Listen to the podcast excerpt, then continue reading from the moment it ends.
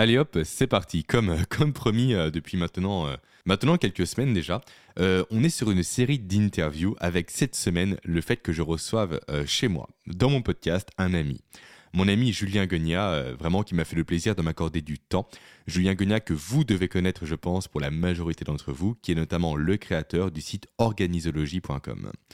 Et Julien, je l'ai invité non pas pour inviter seulement un ami, mais pour inviter un expert d'un sujet qui pour moi est central aujourd'hui le sujet simplement de l'infobésité. Un sujet que je connais, que je maîtrise en partie, mais dont je ne suis pas expert contrairement à Julien qui lui a écrit un livre sur cette thématique.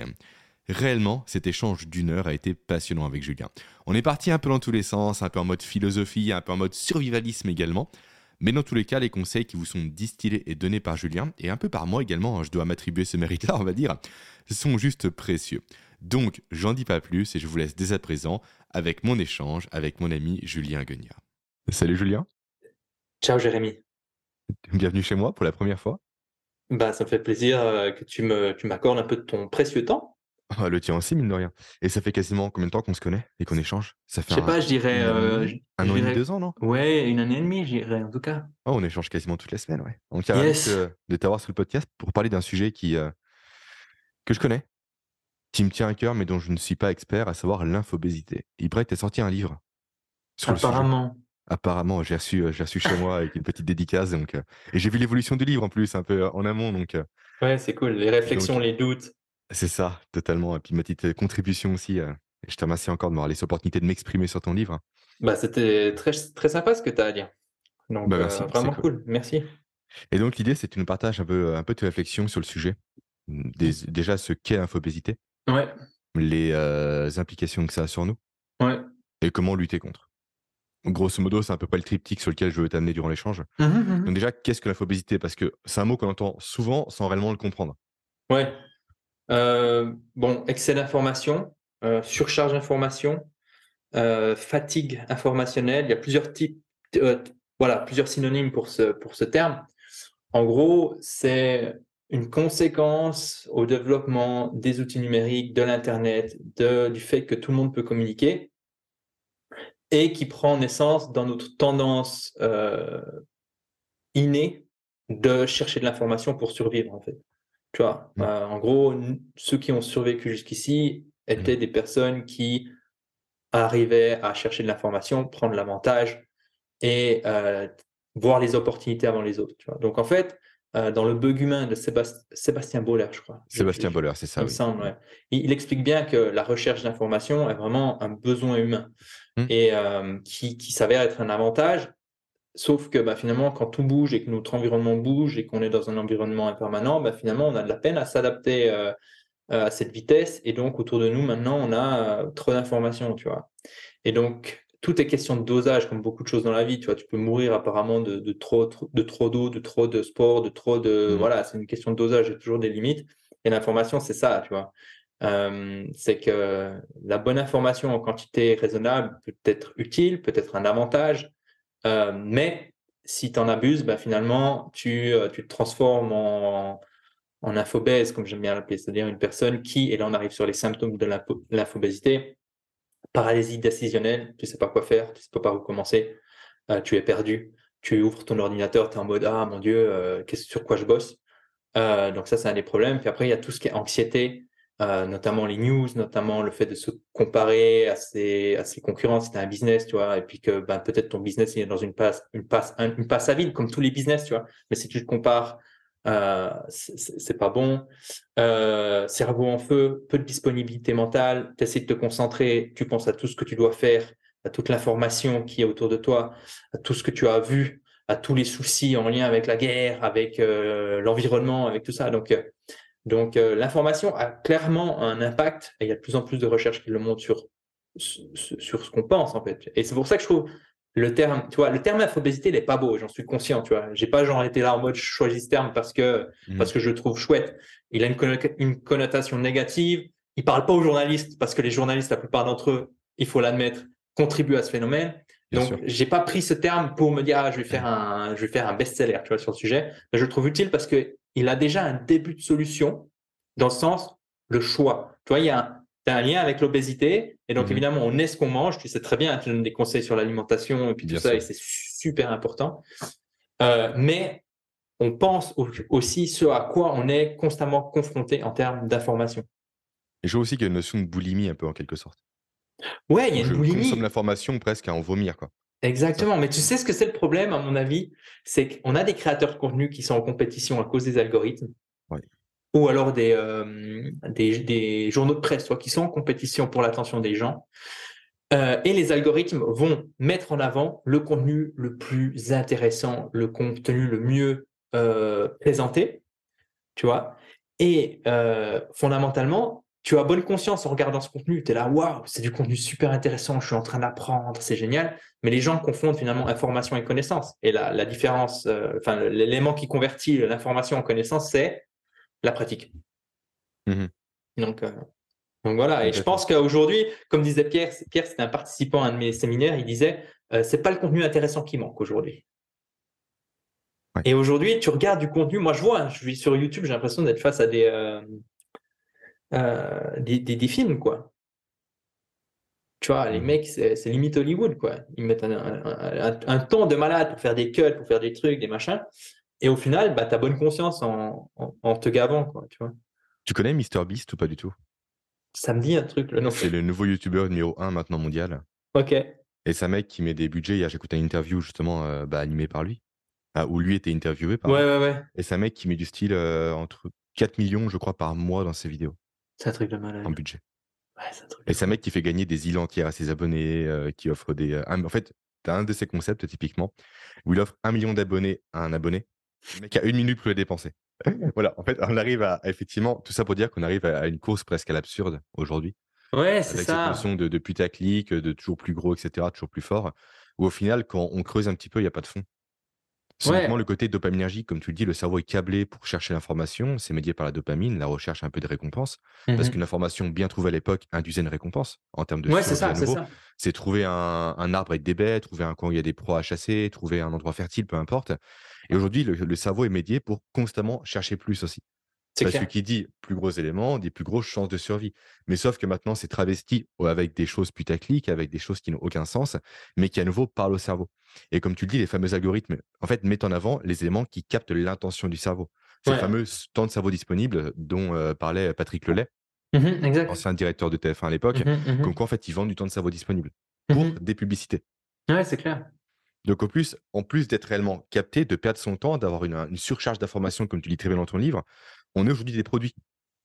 Parce on est des produits, temps dépensé, en fait, est là pour nous amener des choses, pour que qu'on consomme ces choses-là au final. Ouais. Des publicités, etc., des C'est clair, c'est clair, c'est clair. Et en plus, ces, ces, plateformes sont bien faites parce que quand tu prends YouTube, à côté, tu as quoi? Tu as X miniatures, etc. En fait, c'est ça, c'est ça. Tu fais ça que etc. C'est nouveau, c'est neuf, j'y vais, j'y vais pas. Tu as des alarmes, des signes, des symboles. C'est ça qui est vicieux. Et si tu veux, tu vois, moi, en tant que créateur de contenu, j'essaye aussi de prendre ça en considération euh, alors, il y a des mecs hein, qui me disent Ouais, tu parles d'infobésité, ton un email par jour, tu vois. Fine. Évidemment, il y, a des, il y a des paradoxes ou des incohérences, mais j'essaye de les réduire au maximum et de me dire Ok, comment faire pour créer du contenu qui finalement euh, ne rentre pas dans le jeu que nous font jouer les algorithmes, tu vois. Et mmh. c'est ultra difficile. Mais c'est dur, parce qu'en plus, son business en dépend. Bah, c'est ça. Et donc, justement, c'est cette réflexion qu'on avait euh, hors antenne où on était là en mode Ok, comment faire pour créer une stratégie Mm. qui soit unique à, mes, à mon business. Quoi. Donc, euh, ouais, c'est intéressant. Mais en tout cas, l'infobésité, beaucoup de gens en souffrent. Euh, sans le savoir. Sans forcément le savoir, tu vois, ils vont se dire, ah, j'ai un problème d'organisation ou je suis stressé. Et souvent, les gens à qui, qui me disent, ouais, je suis euh, anormalement stressé, je leur dis, bah, arrête les news et puis déconnecte des écrans deux heures avant d'aller au lit. Et puis on se revoit dans deux semaines.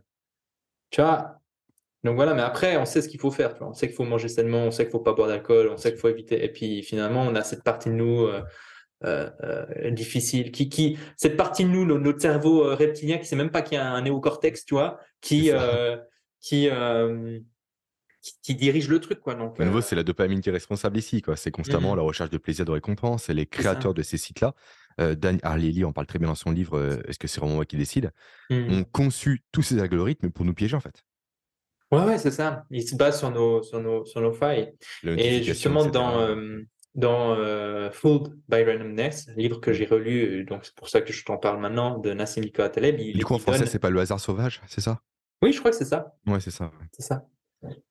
il, il, dit wax in my ears, c'est-à-dire euh, il met de la cire dans ses oreilles, comme euh, Ulysse, je crois que c'était lui sur son bateau avec les chants des sirènes. Ouais, c'est ça. Parce que... justement, Ulysse les a pas, ses compagnons les ont. Et lui, il s'est attaché, attaché au poteau pour écouter le chant des sirènes. Voilà. Juste merci pour la correction. Et le mec, il utilise cet exemple euh, mythologique parce que en fait, ce que je trouve intéressant, c'est qu'il reconnaît ses faiblesses en fait, mm. son incapacité à résister au chant des sirènes. Je pense qu'aujourd'hui, ceux qui réussissent, et moi je parle avec pas mal d'entrepreneurs en ligne, beaucoup n'ont pas de réseaux sociaux et ceux qui en ont font très très attention à ce qu'ils font dessus. Mmh. Voilà, donc, euh, parce que justement, tu, tu, es conscient de ce que, que, ce que ça fait sur ton cerveau, quoi. en termes d'attention, en termes de performance. Toi, je, cite une, une, étude dans le livre, où, euh, euh, je ne pourrais plus dire qui a créé l'étude, mais les sources dans le bouquin, où ils ont fait des. Il y a 500 élèves qui sont réunis pour faire des tests les tests de performance. Ces 500 élèves sont divisés en trois groupes. Premier groupe, le smartphone, il est en dehors de la classe. Deuxième groupe, le smartphone, il est dans un sac, dans un sac en mode silencieux au pied de la table. Troisième groupe, il est sur la table, mais en mode ne pas déranger et l'écran tourné euh, contre euh, le bureau, comme beaucoup de gens font hein, au travail. Bah, finalement, tu as, une corrélation assez forte entre la présence, la proximité du smartphone et les résultats euh, du, du, test. C'est-à-dire, plus le smartphone est proche, plus mmh. tu es con. Voilà, mmh. et moi, je le vois, tu vois. Je le vois clairement, quoi. Donc, euh, tout ça, c'est. Ton cerveau est... absorbé par le téléphone, quoi, de façon inconsciente. Ouais, d'une façon inconsciente, t'es là, il y a peut-être un petit truc, tu vois. Ouais, ma dopamine, quoi. Qu'est-ce qu'il y a comme info, etc. C'est ça, c'est ça, c'est ça. Mais encore pire, ce sont les gens qui laissent le téléphone, on dire, face visible. Et en fait, je bosse beaucoup sur la concentration actuellement. J'ai créé un programme dessus récemment qui sort mmh bientôt, peu importe. En fait, tout commence par l'air visuel. Tu captes une information, toi. Et en mmh fait, ça se joue en un quart de seconde, en fait. Ouais, en un quart de seconde, en fait, c'est pour ça que quand ton téléphone s'allume, ton regard plonge dessus. Tu le contrôles pas, c'est instantané, c'est instinctif. Mmh. C'est comme un danger en fait. C'est à nouveau hérité du passé euh, bah, d'homme préhistorique où mmh. tu vois un prédateur, tu le regardes en fait. T'as pas le temps de te demander est-ce que je regarde, est-ce que je regarde pas, etc. Donc tu regardes. Le téléphone, c'est pareil, tu regardes instantanément.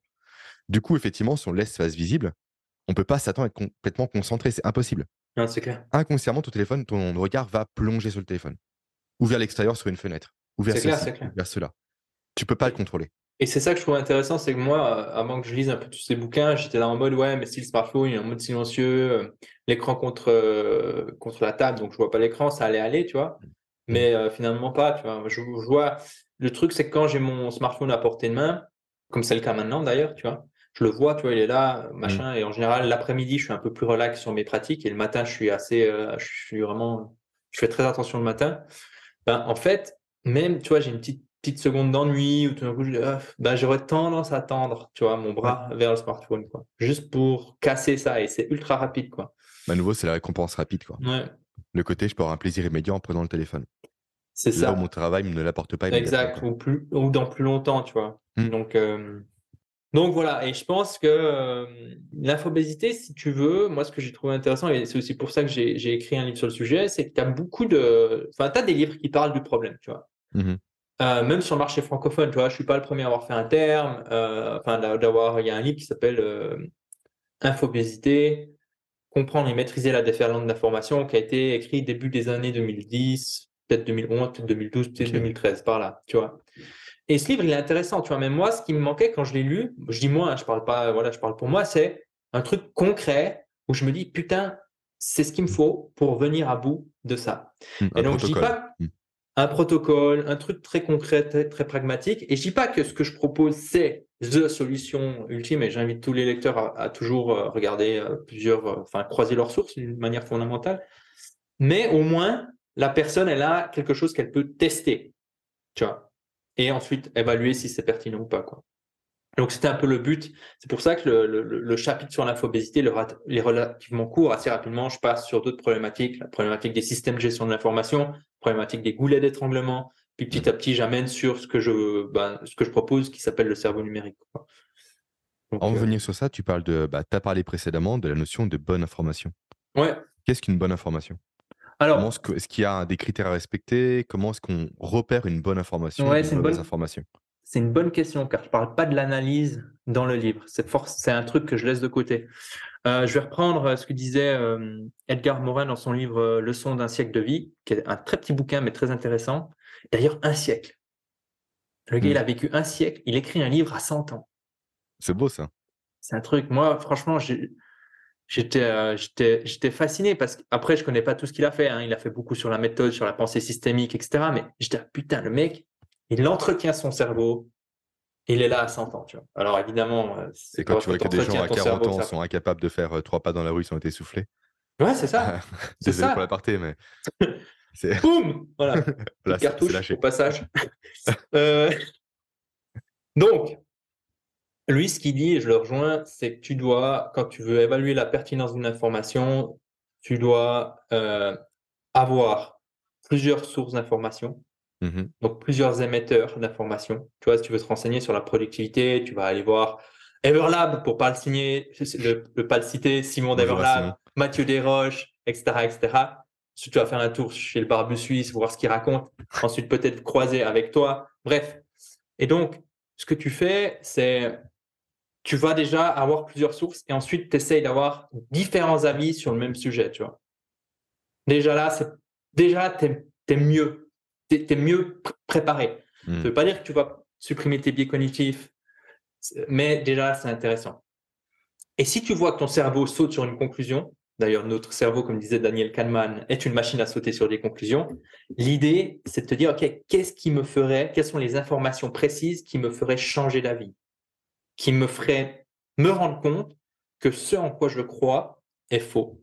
Mmh. Et quand tu sais ça, moi, typiquement, des fois, ça me bouscule parce que je vois des gens autour de moi qui ne s'organisent pas et qui réussissent, tu vois. Qui réussissent, par exemple, qui ont un bon business. Tu vois. Donc, je me dis, OK, c'est quoi le truc, l'élément qui font? Ah ouais, il y a quand même des habitudes derrière. Ah, il y a quand même un planning. Ils disent qu'ils ne s'organisent pas, tu vois. Donc, mmh. voilà. Et ensuite, et ça, c'est un truc qui revient plus euh, à mon parcours. Euh, j'étais allé au Kosovo et puis j'avais fait une mission en lien avec. Euh, voilà, une mission sur place où on avait appris à gérer de l'information, récupérer de l'information, analyser de l'information. Ben, chaque personne va avoir sa théorie et essayer de baser sur ce qui se recoupe le plus souvent, c'est-à-dire ce qui revient souvent. En gros, pour faire simple. Quoi. Puis après, évidemment. À la source de la source, comment est-ce que tu plonges sur un sujet précis en fait? Alors, sujet précis. Tu sélectionnes le sujet sur lequel tu vas réellement te concentrer durant quelques temps? J'essaye d'aller, quand c'est des sujets qui touchent à la psychologie, qui touchent à la biologie, à la chimie, à la physique, j'essaye d'aller dans des trucs relativement anciens des gros, des livres relativement épais parce que souvent le contenu quotidien, c'est du bruit. Mmh tu n'as pas suffisamment de temps pour analyser une citation, une situation. Donc, je un bruit, c'est pas un signal du coup. Exact. Tu vois, typiquement le Bitcoin, quand tu regardes tous les jours, tu vas avoir euh, mmh haut, bas, haut, bas, haut, bas, ça c'est du bruit. Et ensuite, si tu tires une moyenne qui suit ce haut et ce bas, bah là, tu as le signal, des tendances, tu vois. Donc, euh, donc voilà, et c'est pareil avec l'information. J'essaye d'aller sur des trucs qui ont fait, mmh. euh, qui ont fait leurs preuves, des experts dans leur thématique, qui, qui sont là depuis un moment.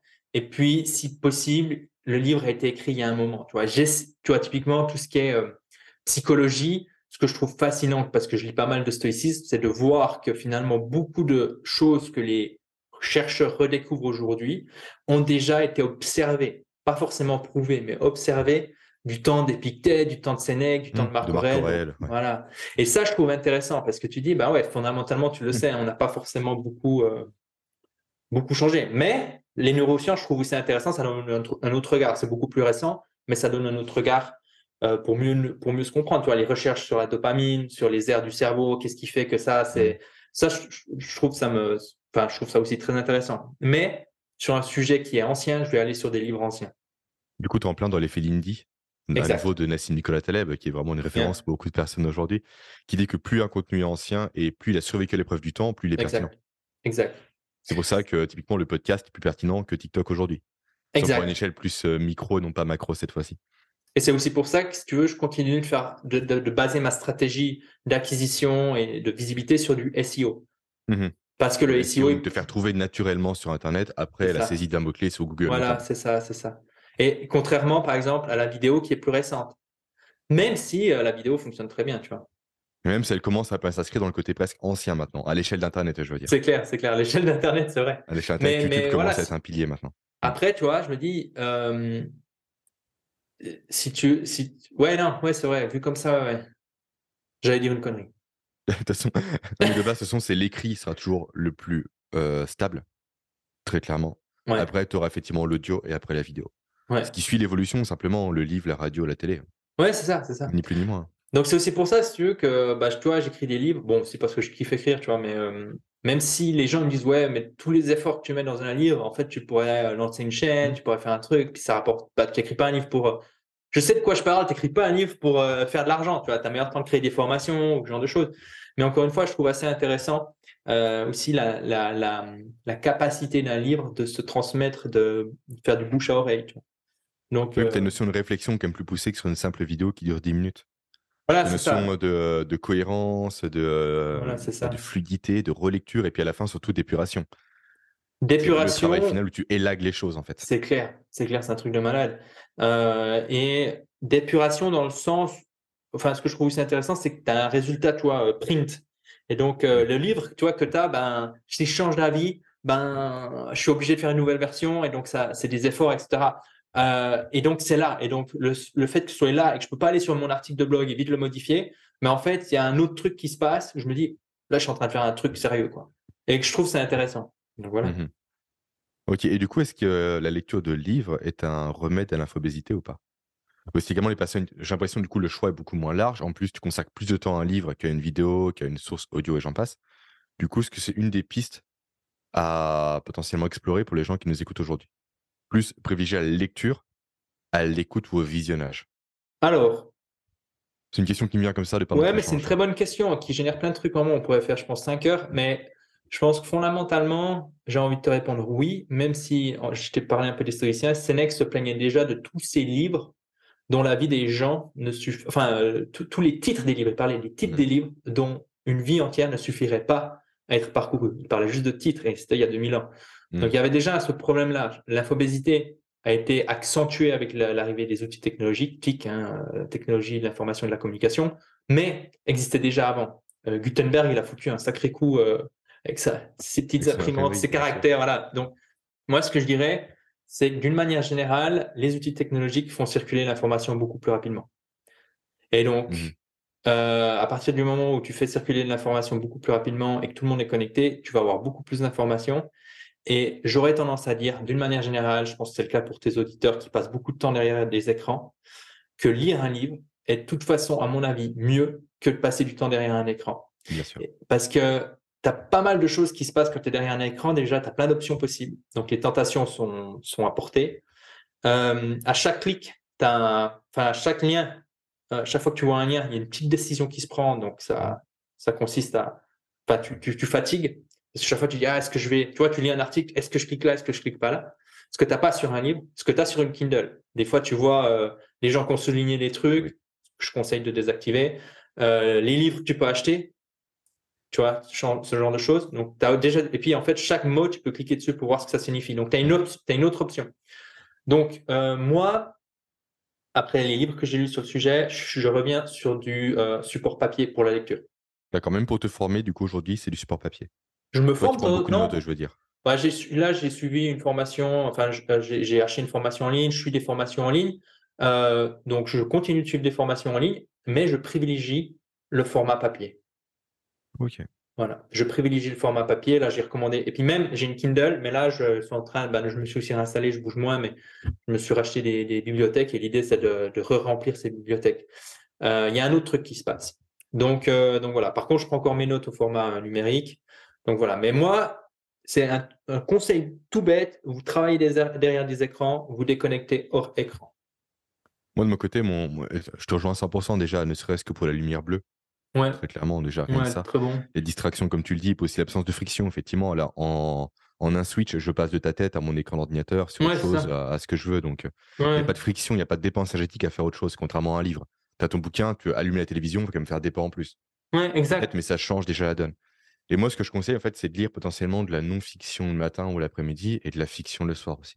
Mmh c'est un bon conseil. que très souvent parce que souvent les gens euh, qui aiment se former se gaffent d'informations aussi dans ce sens-là et mmh pensent que chaque seconde de non-lecture de livre euh, va à, vocation à les améliorer et une seconde de perdu. Et c'est dommage, en fait. Je pense qu'il faut vraiment, le soir, décompresser, passer plus en mode parasympathique que sympathique, déconnecter le cerveau en quelque sorte, et donc mieux dormir grâce à ça. Et la question que je vais te poser, Julien, aussi, j'ai une façon. À part ça, je, je, je, souligne vraiment ce conseil. Ok, bah super. Ouais, vraiment, vraiment pertinent. Euh, c'est quelque chose, j'ai aussi eu ce problème. Euh, j'ai aussi eu ce problème, en fait, de lire des trucs euh, non-fiction le soir et ça me, ça me remet le cerveau en branle. Quoi. Mais je pense qu'il faut passer par là pour justement prendre conscience que c'est pas le chemin à suivre. Mmh, c'est clair. Et je voulais dire, j'ai une façon spéciale de, de, lire un livre. Souvent, je lis pas en entier. Mmh j'ai tendance en fait à vouloir chercher une information et ne lire que l'information dans le livre qui m'intéresse. Mmh Est-ce que c'est aussi une solution du coup contre l'infobésité? Je trouve que le livre aujourd'hui est très sacralisé. C'est une pièce, quand même, une pièce pardon, souvent sacrée que les gens ouais. du premier mot au dernier mot. Même si 90% des éléments répondent pas à la question que eux se posent à la place. Ouais. Est-ce que du coup aborder le livre plus comme un ensemble de chapitres plutôt qu'un livre complet est une solution aussi pour lutter contre la surinformation aujourd'hui? Oui, oui, moi je, je, termine pas euh, les livres qui m'ennuient en fait. D'ailleurs, euh, si, vous commandez euh, mon livre En finir avec l'infobésité, je vous dis merci, mais ne vous forcez surtout pas à le terminer s'il vous ennuie. Quoi. prenez ce qui vous parle. Mmh. Donc encore une fois, on revient à un truc très important que je mentionne dans le livre. Qu'est-ce que je souhaite accomplir avec l'information que je m'apprête à consulter? C'est une très bonne question qui est en lien avec la sélection. Euh, qui permet de drastiquement réduire euh, ce qu'on consomme, tu vois. Et si, il faut faire la différence entre, OK, je souhaite me divertir, donc dans ce cas-là, moi, moi, tu vois, de temps en temps, je lis les news pour me divertir. Mais parce que dans ma tête, je sais que c'est pour me divertir, j'ai envie d'un peu de drama dans ma vie, j'ai un peu de, tu vois, j'ai besoin de, mais, je, mais en, aucun cas, je vais me dire, je lis des news pour euh, prendre des décisions. Oui. Tu vois, ça, ce serait complètement fou, quoi. Donc, en fait, je vais, je vais lire des news pour passer un moment comme je regarderais une série Netflix. Est-ce que tu peux l'expliquer pourquoi c'est fou de ne pas prendre de décision en fonction des news? Ouais, parce qu'en fait, c'est la crise partout, etc. On voit que tous les prix s'envolent, etc. Ouais. Alors pourquoi c'est fou? Parce qu'encore une fois, Dans, la plupart du, dans la plupart du temps, c'est du bruit. Dans le sens où la, le journaliste n'a pas suffisamment de recul sur les événements pour pouvoir tirer une conclusion qui soit vraiment pertinente. Tu vois. Donc, euh, il y a un livre qui s'appelle Stop Reading the News euh, de euh, Rolf Dobly euh, qui est intéressant, où il explique euh, clairement ce qui se passe. Quand... En fait, c'est du bruit. C'est comme si tu regardes euh, ton portfolio de crypto de jour en jour, en fait. Mmh tu as l'impression de comprendre un truc, ça peut être up, mais le jour d'après, ça peut être down, et tu vois pas les tendances.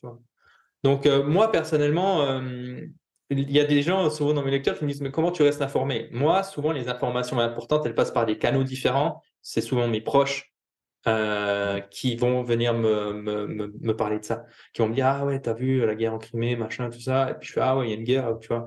Mais euh, d'une manière générale euh, et puis aussi un autre truc qui est important c'est que les journalistes tu vois il faut se, se, mettre dans leur basket. Eux ils doivent ils doivent produire ils doivent produire ils doivent produire. Ils sont tous en compétition. Et donc en fait ils ont plus forcément le temps de taquer en profondeur des sujets les tenants, les aboutissants, interviewer des gens, etc. Mmh. Alors, je parle pas de tous les journalistes. Hein. Moi, des fois, j'achète une presse payante. Donc, voilà, il faut aussi faire la part des choses. Mais les journalistes sont mis sous pression pour produire, produire, produire, produire. Et donc, ils vont plutôt découvrir des sujets qui sont sensationnalistes, mais tu n'en as rien à foutre. Toi, genre, le prof décapité, bon, oui, c'est terrible pour lui, c'est terrible pour sa famille, mais toi, tu n'en as rien à foutre, ça va juste trigger ton amygdale qui va être, commencer à être flippé, puis ça va rajouter un peu de tension, et puis après, tu vas engueuler euh, plus facilement tes enfants. Donc, en fait, c'est ce qui se passe quand tu lis de la news. Moi, je donne un petit conseil euh, aux gens qui nous écoutent, qui veulent suivre les news. Il y a un truc qui s'appelle Feedly, c'est un logiciel qui mmh. permet de trier l'information. Et moi, ce que j'ai mis dans Feedly, c'est chaque fois qu'il y a le nom de mon village qui est mentionné sur Internet, je reçois une alerte. Et en fait, c'est très rare, mais très pertinent. Parce que c'est c'est des gens qui sont autour de nous, qui, euh, qui je sais pas, qui développent quelque chose, qui ont besoin d'aide, qui parlent de, de leur projet sur leur euh, blog, ou alors il y a vraiment eu un, gros truc problématique. Mais qu'est-ce que j'ai comme contrôle sur Xi, Jinping qui fait mumuse avec des missiles euh, en Corée du mmh. Nord? Qu'est-ce que je m'en fous de savoir que ça? Oui, ça peut avoir des, des, des, des effets si j'ai un portfolio d'actions, je sais pas, en Asie, etc. Et encore, tu vois. Donc, euh, donc, je sais plus ce que je voulais dire, mais ouais, il faut faire très attention à ça et, euh, et plutôt viser local, tu vois. Et puis après, qu'est-ce que vous faites avec l'information Tu vois, moi, typiquement, euh, j'ai vu qu'il y avait un blackout. Tu vois, j'ai entendu qu'il y avait un blackout. De toute façon, c'est un truc qu'on sait que ça va arriver tôt ou tard, machin. Bon, qu'est-ce que les gens font avec ça? Est-ce qu'ils commandent trois pizzas surgelées puis ils les mettent au congélateur?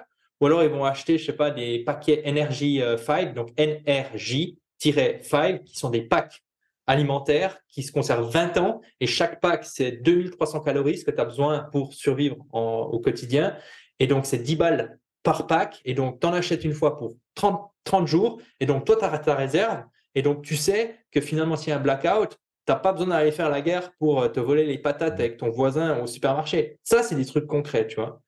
Euh, mais la plupart des gens, ils sont dans un. Encore une fois, ils consomment, ils consomment, ils se font peur, mais ils font rien derrière. Et pour avoir ce, pour prendre ce genre d'action, est-ce que j'ai besoin de, consulter les news? Non. Ce que tu as dit précédemment, ça fait écho. Déjà, je te rejoins à 100% sur tous les éléments soulevés, et ça fait écho à la zone d'influence, notamment développée par Stephen Covey en fait. effectivement, savoir qu'il y a la, guerre en Crimée, comme tu dis, etc. Certes, ça a un impact sur le monde, mais toi, tu peux rien y faire en fait. Ouais. fait, que tu le saches et que tu t'inquiètes pour ou non, le conflit va rester le même. Ouais. Donc en fait, tu te soucies pour ça, que tu dépenses l'énergie qui est précieuse pour toi pour un conflit qu'elle t'a pas de main mise, ne sert à rien. Donc oui, dès lors, en fait, garde ton énergie pour toi.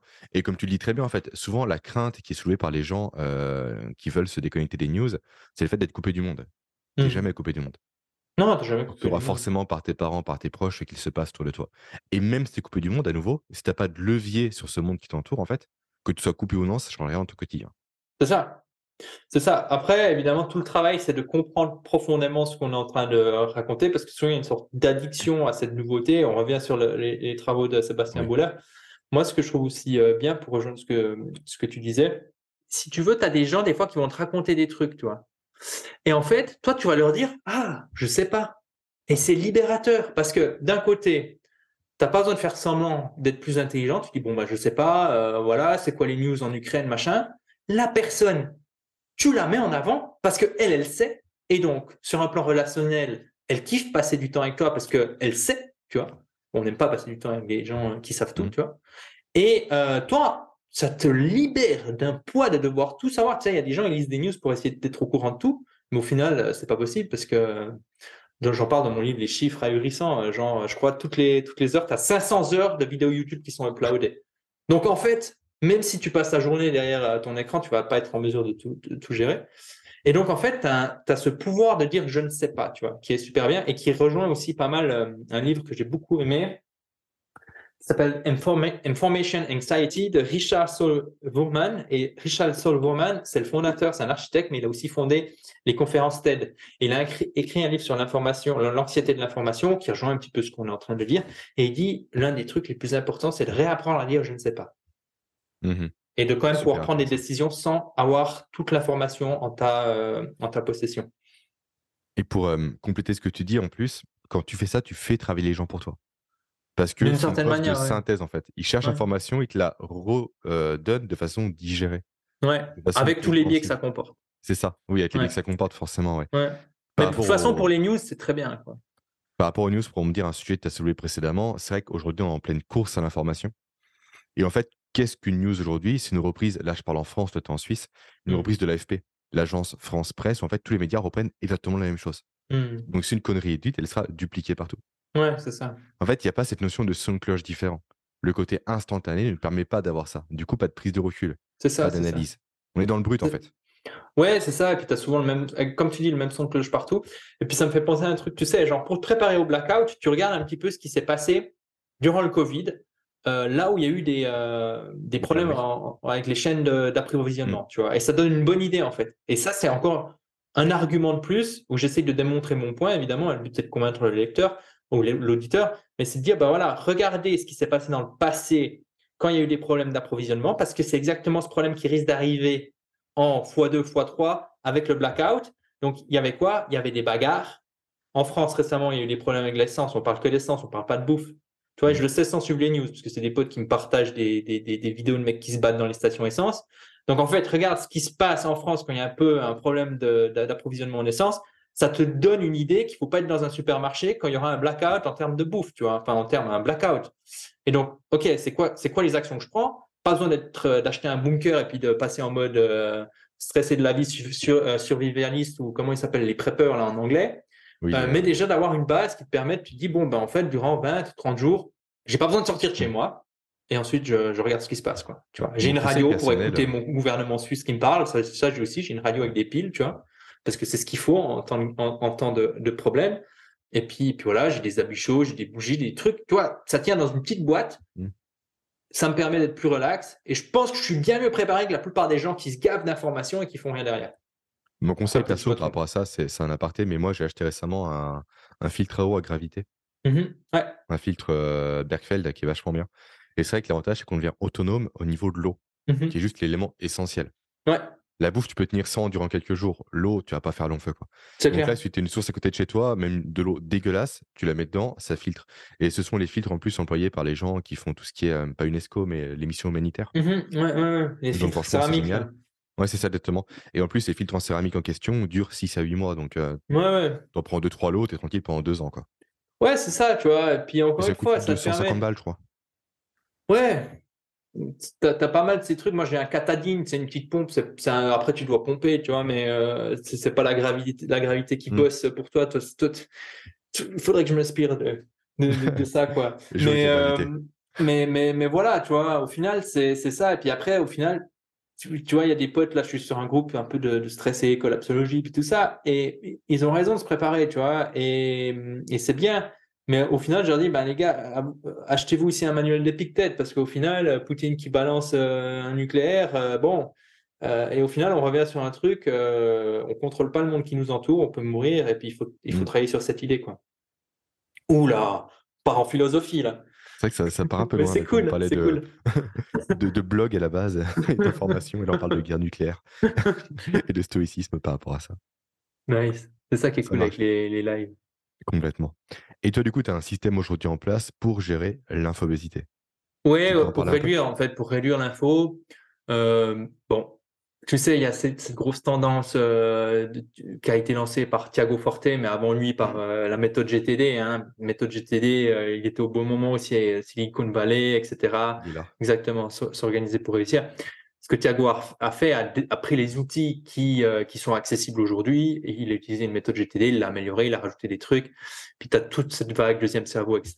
Au final, moi, c'est aussi ce que j'enseigne, le cerveau numérique. Moi, ce que je dis dans le livre, c'est vous utilisez déjà un système de gestion de l'information.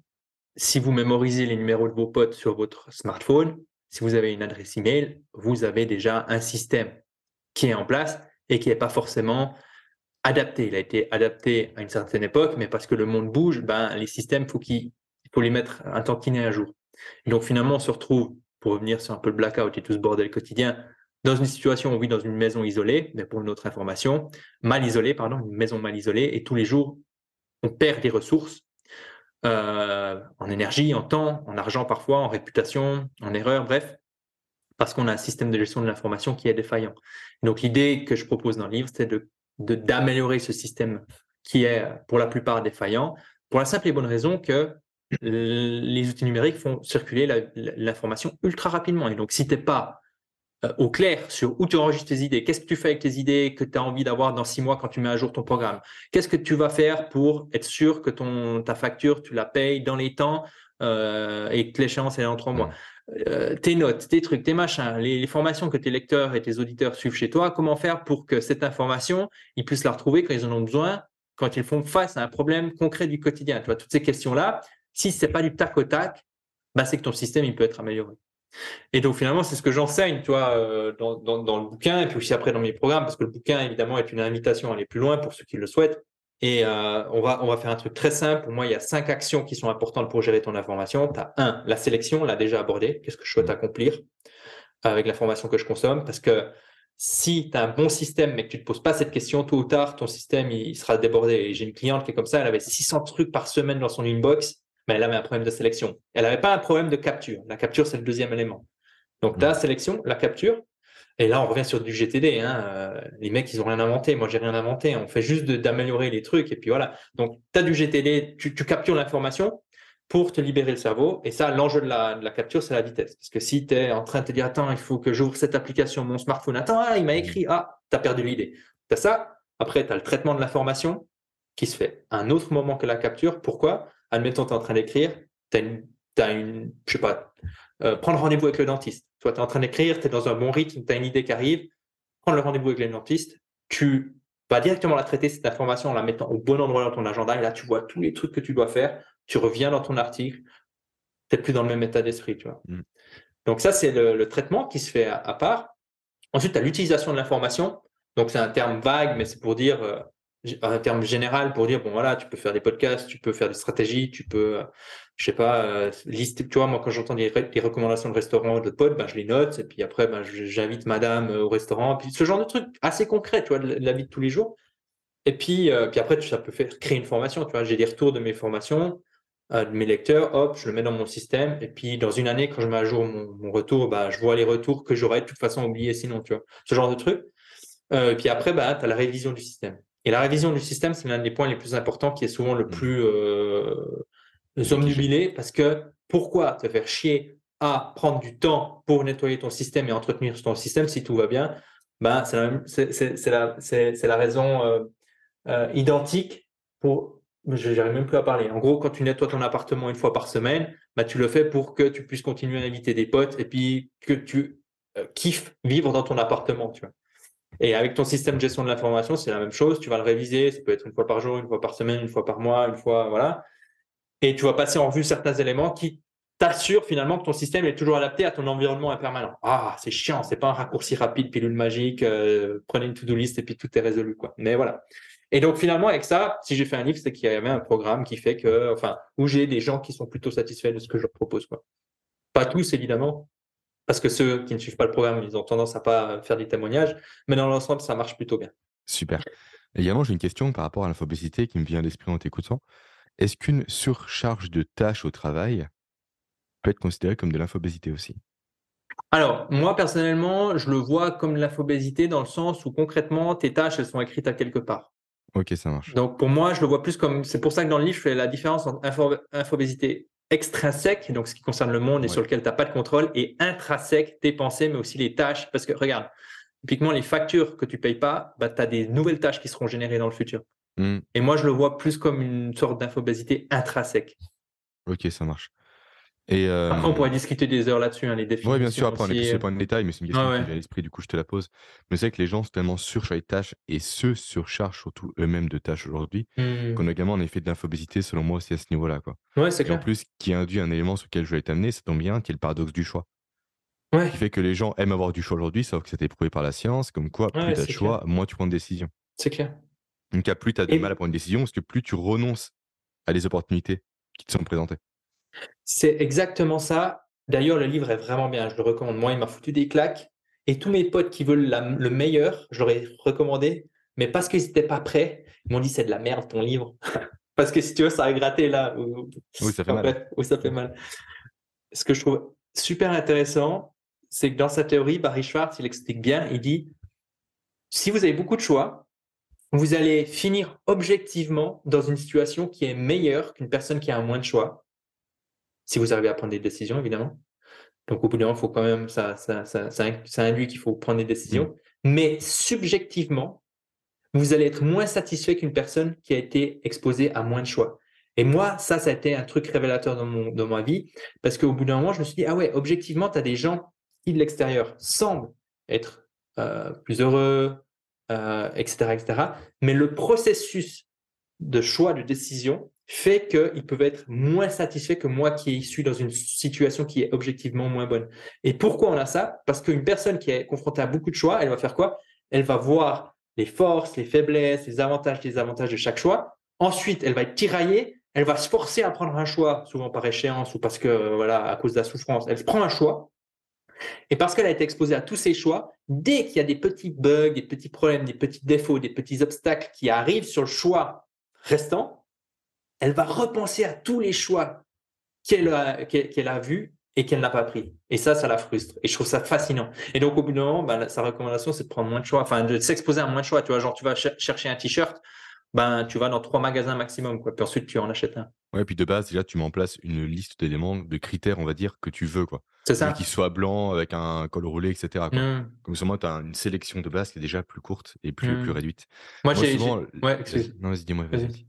Euh, j'ai des potes qui sont maximalistes et j'ai beaucoup de peine. Maximaliste, tu vois, il va passer trois heures sur sa commande pizza, tu vois. Pizza, euh, il va essayer de trouver la meilleure, il va poser des questions. Moi, moi des fois, je mais ça, après, c'est un exercice stoïque, toi. Tu restes quand même, machin, tu dis Sénèque est en train de me tester, oh mon Dieu, blablabla. Sénèque de là-haut me teste. le fantôme de Sénèque est là. C'est les restaurants, effectivement, c'est le plus parlant, le plus concret pour les gens. Quand mmh tu as une carte avec 10 000 entrées au restaurant, tu ne sais jamais quoi prendre. Oui, c'est clair. Et en plus, souvent, ça démontre un mauvais restaurant, c'est un autre truc. Mais souvent, par exemple, quand tu as trois menus proposés, là, tu es heureux. Ouais, c'est ça. souvent, les trois menus en question sont assez diversifiés, soit poisson, soit viande, soit végétarien. En fait, tu sais où tu vas, quoi. Ouais, c'est clair. aussi. Tu as moins de regrets. C'est clair. Bah, un peu dans tous les sens, euh, Julien, j'ai l'impression. Non, mais c'est cool. Moi, j'aime bien. T'inquiète, ce matin, j'ai eu une interview où ça partait vraiment dans tous les sens. ouais, c'était vraiment hardcore ce matin. ça marche. Sinon, tu m'as parlé tout à l'heure du cours en amont, euh, c'est ça? Euh, Non, c'était un autre. C'était pour des. ouais, en ce moment, j'ai une semaine où j'ai un peu plus d'interviews que d'hab, quoi. Pas d'échanges. J'aime pas dire interview, c'est plutôt des échanges. C'est plus effectivement des échanges. Ouais. Euh, du coup, je t'amène un peu sur tous les sujets sur lesquels je voulais t'amener. Grosso modo, le premier conseil Ouais. pour justement faire face à l'infobésité. Le premier pas à faire selon toi. Acheter mon L'action concrète à mettre en place dès la fin de l'échange, c'est quoi? Acheter ton bouquin. Non, non. Non, non, je pense que la, la première chose, c'est de se poser cette question qu'est-ce que je souhaite accomplir avec l'information que je consomme et de faire la différence entre là, je suis en train de me divertir et là, j'ai envie d'améliorer mon quotidien.